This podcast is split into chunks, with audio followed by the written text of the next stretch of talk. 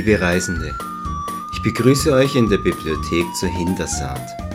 Mein Name ist Nikolaus Klammer. Ich begleite euch in die fantastische Welt meines literarischen Podcasts Brautschau Zeit muss enden. Seid mir willkommen zur zweiten Season, in der ich euch die Fortsetzung meines Romanes Karakora vorlesen will.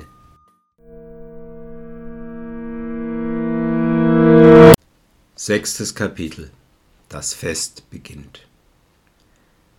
Je tiefer die Sonne sank, umso mehr erschöpfte sich ihre glutvolle Wut, die sie auf die ausgetrocknete Stadt herabstrahlte, als würde sie Karokora für ihre Anmaßung strafen wollen, sich hier mitten in der Wüste darzubieten. Doch als sie schließlich nur noch ein orangeroter und altersmilder Ball war, der aufgebläht knapp über den Wanderdüben der braunen Wüste hing, blies mit einem Mal vom Meer her ein auflandiger Wind, der die stickige Luft, die wie eine bleierne Glocke über Karokora hing, in Bewegung setzte. Ein paar wenige vom Sand geschwängerte, schmutzig gelbe Wolkenfetzen trieben über den Himmel, dessen transparenter Azur dunkler und stumpfer wurde. Die blaue Stunde der Sehnsucht erlöste die Stadt wie vom Schlaffluch eines bösen Zauberers. Plötzlich flatterten Fahnen, blähten sich Vorhänge, zerrten zum Trocknen aufgehängte Kleidungsstücke an den Wäscheleinen zwischen den quadratischen Häusern und klapperten Töpfe, bellten Hunde.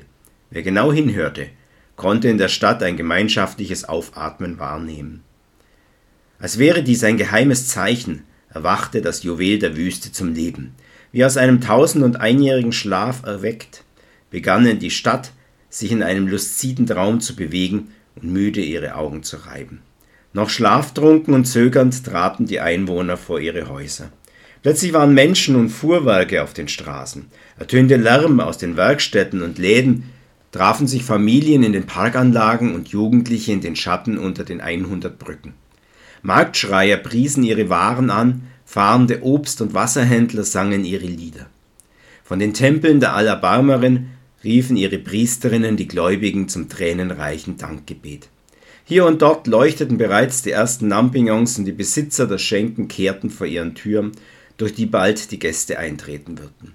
Die ersten Kurtisanen zeigten sich gähnend an den Gitterfenstern der Bordelle, und in der Spitze des Leuchtturms von Gidabe wurde das Navigationsfeuer entfacht, das die Schiffe auf dem Marat durch die Nacht und die Stromstellen im Norden leitete.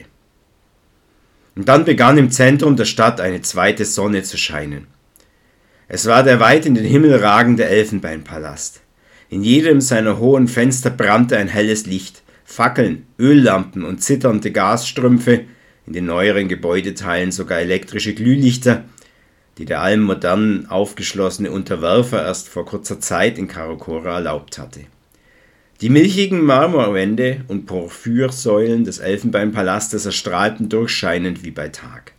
Die mit gelbem Schellack überzogenen Holzschindeln der Dächer glänzten, als wären sie in Brand gesetzt worden. In den gestaffelten und ineinander verschachtelten Innenhöfen des Herrschersitzes waren unzählige große Feuerkörbe aufgestellt worden, überall warfen farbige Laternen ihr Licht buntfleckig auf die Wege, und es stiegen leuchtende Ballons zum Firmament empor, auf dessen tiefblauer Leinwand ein einzelner Stamm eifersüchtig flackerte. Alice und sein Enkel hatten sich zeitig auf den Weg zum Palast gemacht, aber der alte Mann bestand auf einigen größeren Umwegen, so dass die beiden den Palast der allbarmherzigen Eintracht vor dem großen, von zwei Türmen eingefassten Haupteingang zum Herrschersitz erst betraten, als die meisten der geladenen Gäste längst durch das Spalier der Schaulustigen und Neugierigen denen solch ein Glanz und Pomp nicht jeden Tag geboten wurde, geschritten waren und sich die Menschenmenge langsam und nur zögerlich aufzulösen begann. Denn viele verblieben auch an ihren Positionen hinter der von Soldaten bewachten Absperrung, die quer durch den Park lief und den Pöbel von der besseren Gesellschaft Karokoras abtrennte. Sie warteten und harrten gespannt, ob noch etwas Aufsehenderregendes passieren würde. Ist es dir aufgefallen? fragte Alice, nach ihrem ausgiebigen und in den Augen Selins vollkommen unnötigen Spaziergang durch die innere Stadt. An allen wichtigen Kreuzungen und Brücken hat der Visier Soldaten zusammenziehen lassen. Und jetzt ziehe dich auf diesem Platz um. Er ist von Treuwächtern umstellt und ich kann erkennen, dass aus den Fenstern der umstehenden Häuser viele Gewehre und so Kartätschenkanonen auf uns gerichtet sind obwohl das Gesetz keine Waffen in Karukora gestattet. Selin sah sich skeptisch auf dem ovalen, von roten Häuserfronten umstellten Platz um, auf dem zweimal im Jahr das große Rennen der Kameltreiber stattfand. Er konnte keine Bedrohung entdecken.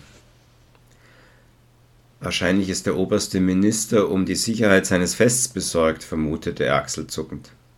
Dass zu diesem Anlass sehr viel Militär auf den Beinen war, wunderte ihn nicht. Das war an jedem Feiertag so, denn die offen zur Schau gestellte Pracht erzeugte Neid und Unruhe unter den Armen. Alice schüttelte zweifelnd den Kopf. Ich glaube, ich habe eben den Saraska Pascha Ultem und seine Elitesoldaten gesehen. Er ist dem Visier treu ergeben, heißt es, treuer als dem Namenlosen. Ömer scheint sich gut vorbereitet zu haben. Er zog seinen Enkel zur Seite, vom bevölkerten Haupttor weg, vor dem jeder aufs peinlichste untersucht wurde, der Eintritt in den Palast begehrte.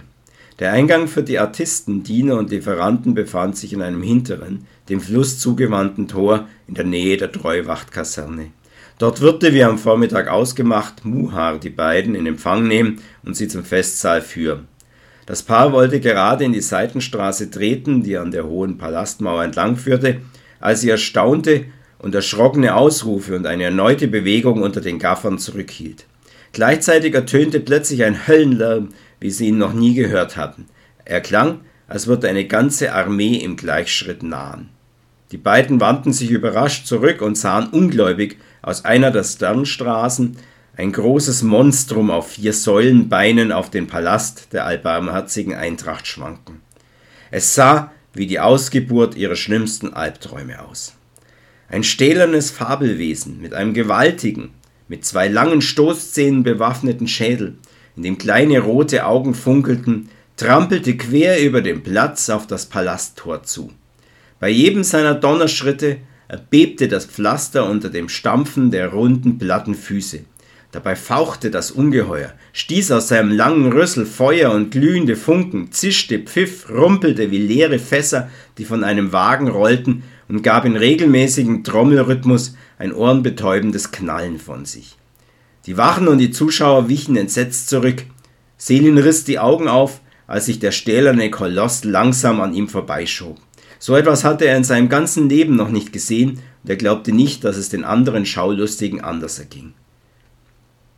Ist das ein verirrter Panzergolem aus den Ebenen des ewigen Krieges? Schrie er seinem Großvater angsterfüllt ins Ohr, um den unglaublichen Lärm zu übertönen, den die Maschine machte. Alice, der diesen Auftritt mit einem versonnenen, fast beglückt zu nennenden Lächeln verfolgte, runzelte verärgert die Stirn. Schrei nicht so, Seelen, ich bin alt, aber doch nicht taub. Für jemanden, den alles mehr interessiert als seine Lehrbücher, bist du erstaunlich unwissend. Schließlich wird in der Stadt seit gestern von nichts anderem mehr geredet. Was du da vor uns siehst, ist keine alte Waffe der Vorgänger, sondern nur das mechanische Gefährt der neuen Botschafterin der fünf Städte, von Madame Milady Claric d'Aiver. Die edle Dame soll auf ihm reitend die Wüste durchquert haben. Sie kam gestern Nachmittag am Nordtor an. Ich habe im Bazar Berichte von dieser Wundermaschine gehört, aber nun sehe ich sie gerade ebenfalls zum ersten Mal. Er trat begeistert einige Schritte näher und zog seinen zur Salzsäule erstarrten Enkel, auf den er sich doch vorgeblich stützen wollte, problemlos mit sich. Was für ein Auftritt! Er wäre den Gesang eines Dichters wert, begeisterte er sich. Ist es etwa eine Dampfmaschine, die das Ungeheuer bewegt? Selin sah genauer hin. Langsam fand er seinen Verstand wieder und seine abergläubische Furcht verschwand.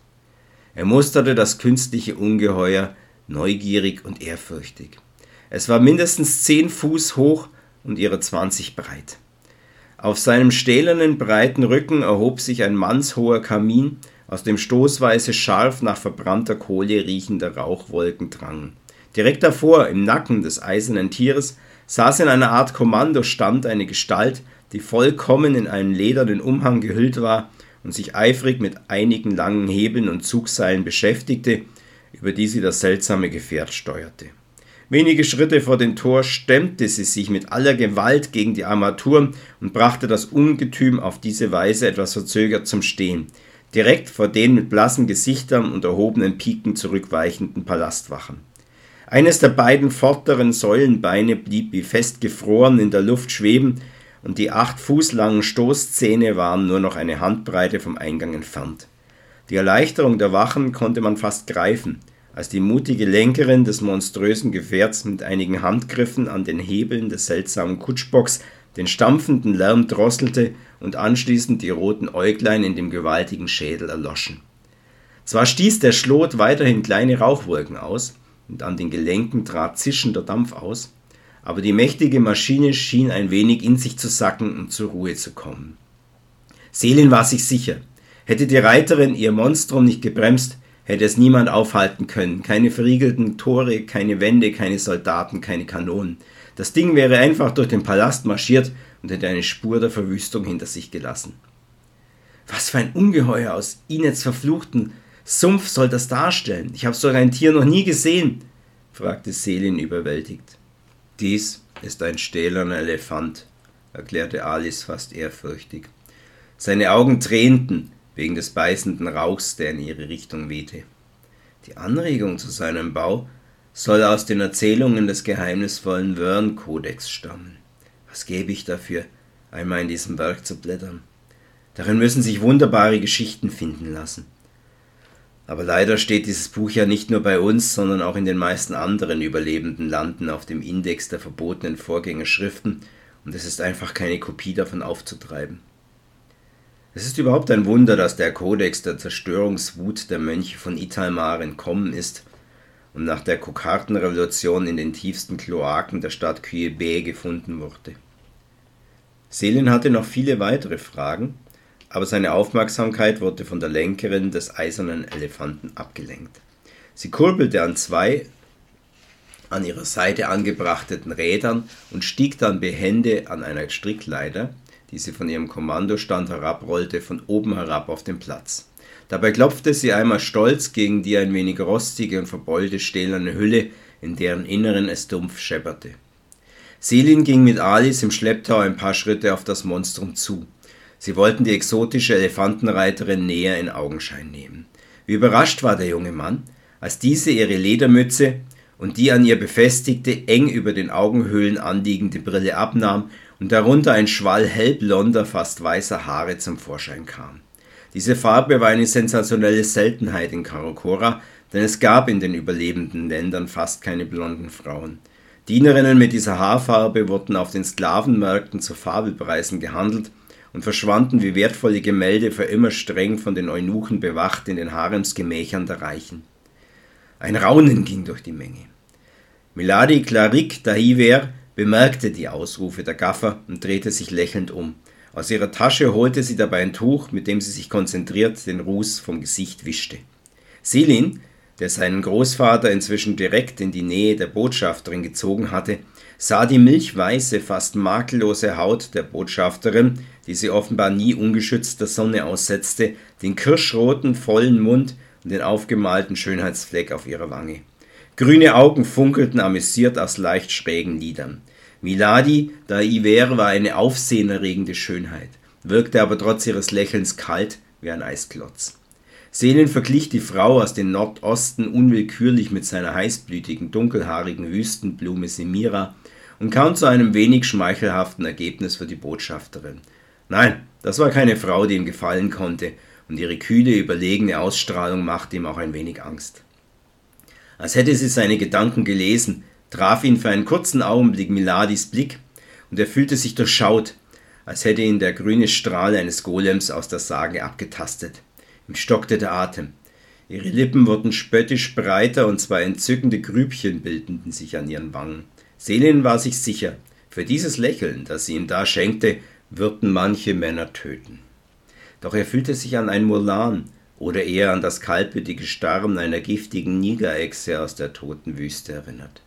Hinter diesen eisigen, grünen Augen, die ihn kurz gefangen nahmen, schien ihm keine menschliche Seele, sondern ein mörderischer Marit, der König der Daimonen und Djinns, zu hausen. Dann glitt Miladis Blick weiter über die gaffende Menge, zuerst über Alice, der sich auf elegante, höfische Weise verneigte.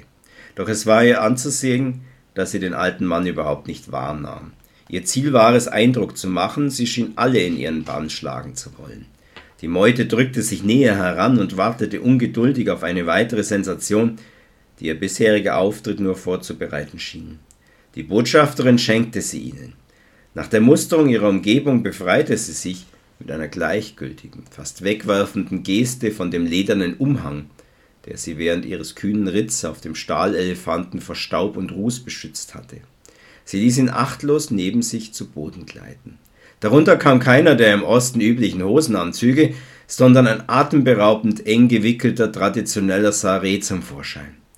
Sein Stoff war aus dunkelgrüner Seide, der die Lichtreflexe der Fackeln einfing und Miladis Figur auf das Vorteilhafteste umschmeichelte.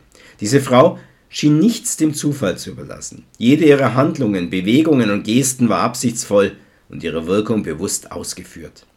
Die Welt war ihre Bühne und jedermann himmelte sie an.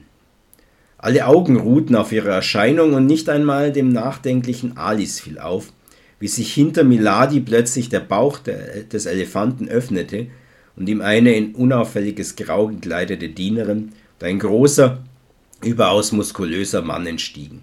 Am Gürtel des Kriegers hing eine Pistole, zwei Dolche, eine Axt und ein breites Schwert, das fast bis zum Boden reichte.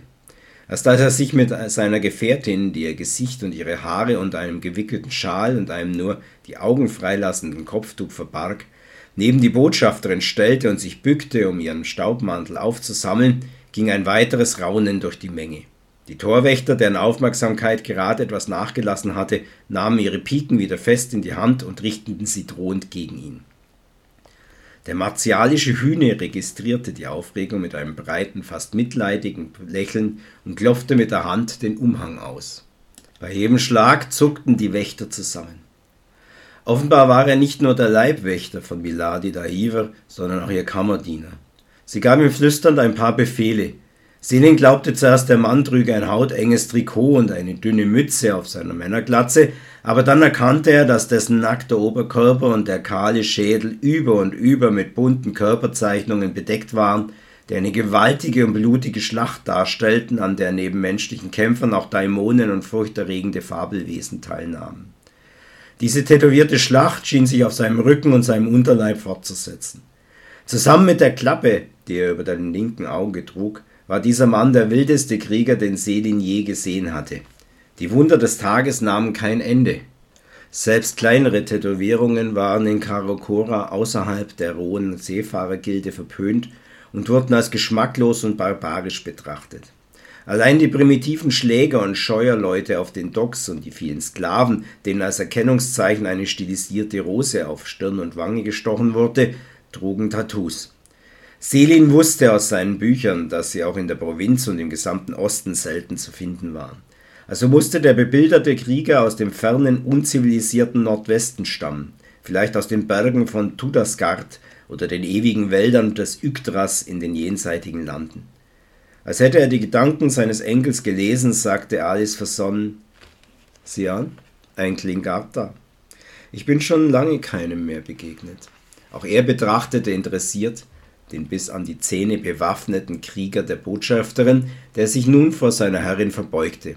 Mit einer Stimme, die wie ein Donnergrollen klang und mühelos das Maschinenstampfen des künstlichen Elefanten, das aufgeregte Gemurmel der Menge übertönte, sagte er ein paar Worte auf Altwendisch, einer fast im Dunkel der Zeit verschollenen Sprache, die außer Miladi, ihrer vermummten Dienerin und dem Märchenerzähler wohl niemand auf dem Platz verstand.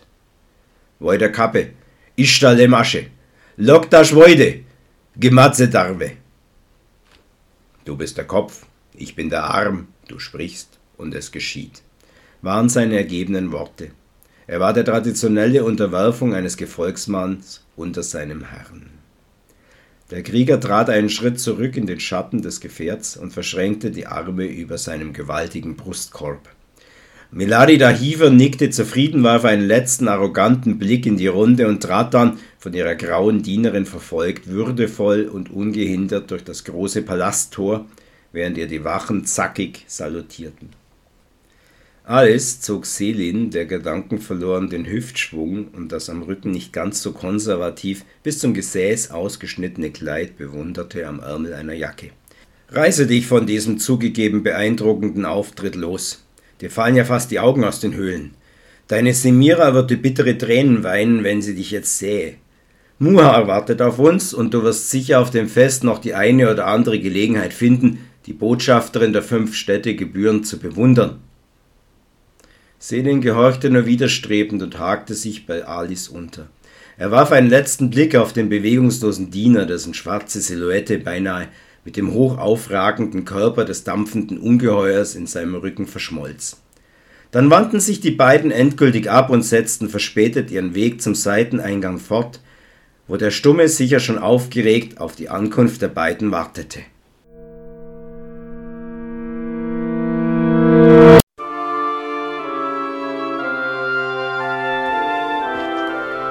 Dies war der erste Teil des sechsten Kapitels Das Fest beginnt. Die Fortsetzung folgt nächste Woche. Sprecher Nikolaus Klammer, die Musik ist von Heinz Christian. Der Roman Karokora und seine beiden Fortsetzungen sind überall im Online-Buchhandel und beim Buchhändler Ihres Vertrauens als E-Book oder als Taschenbuchaufgabe zu finden.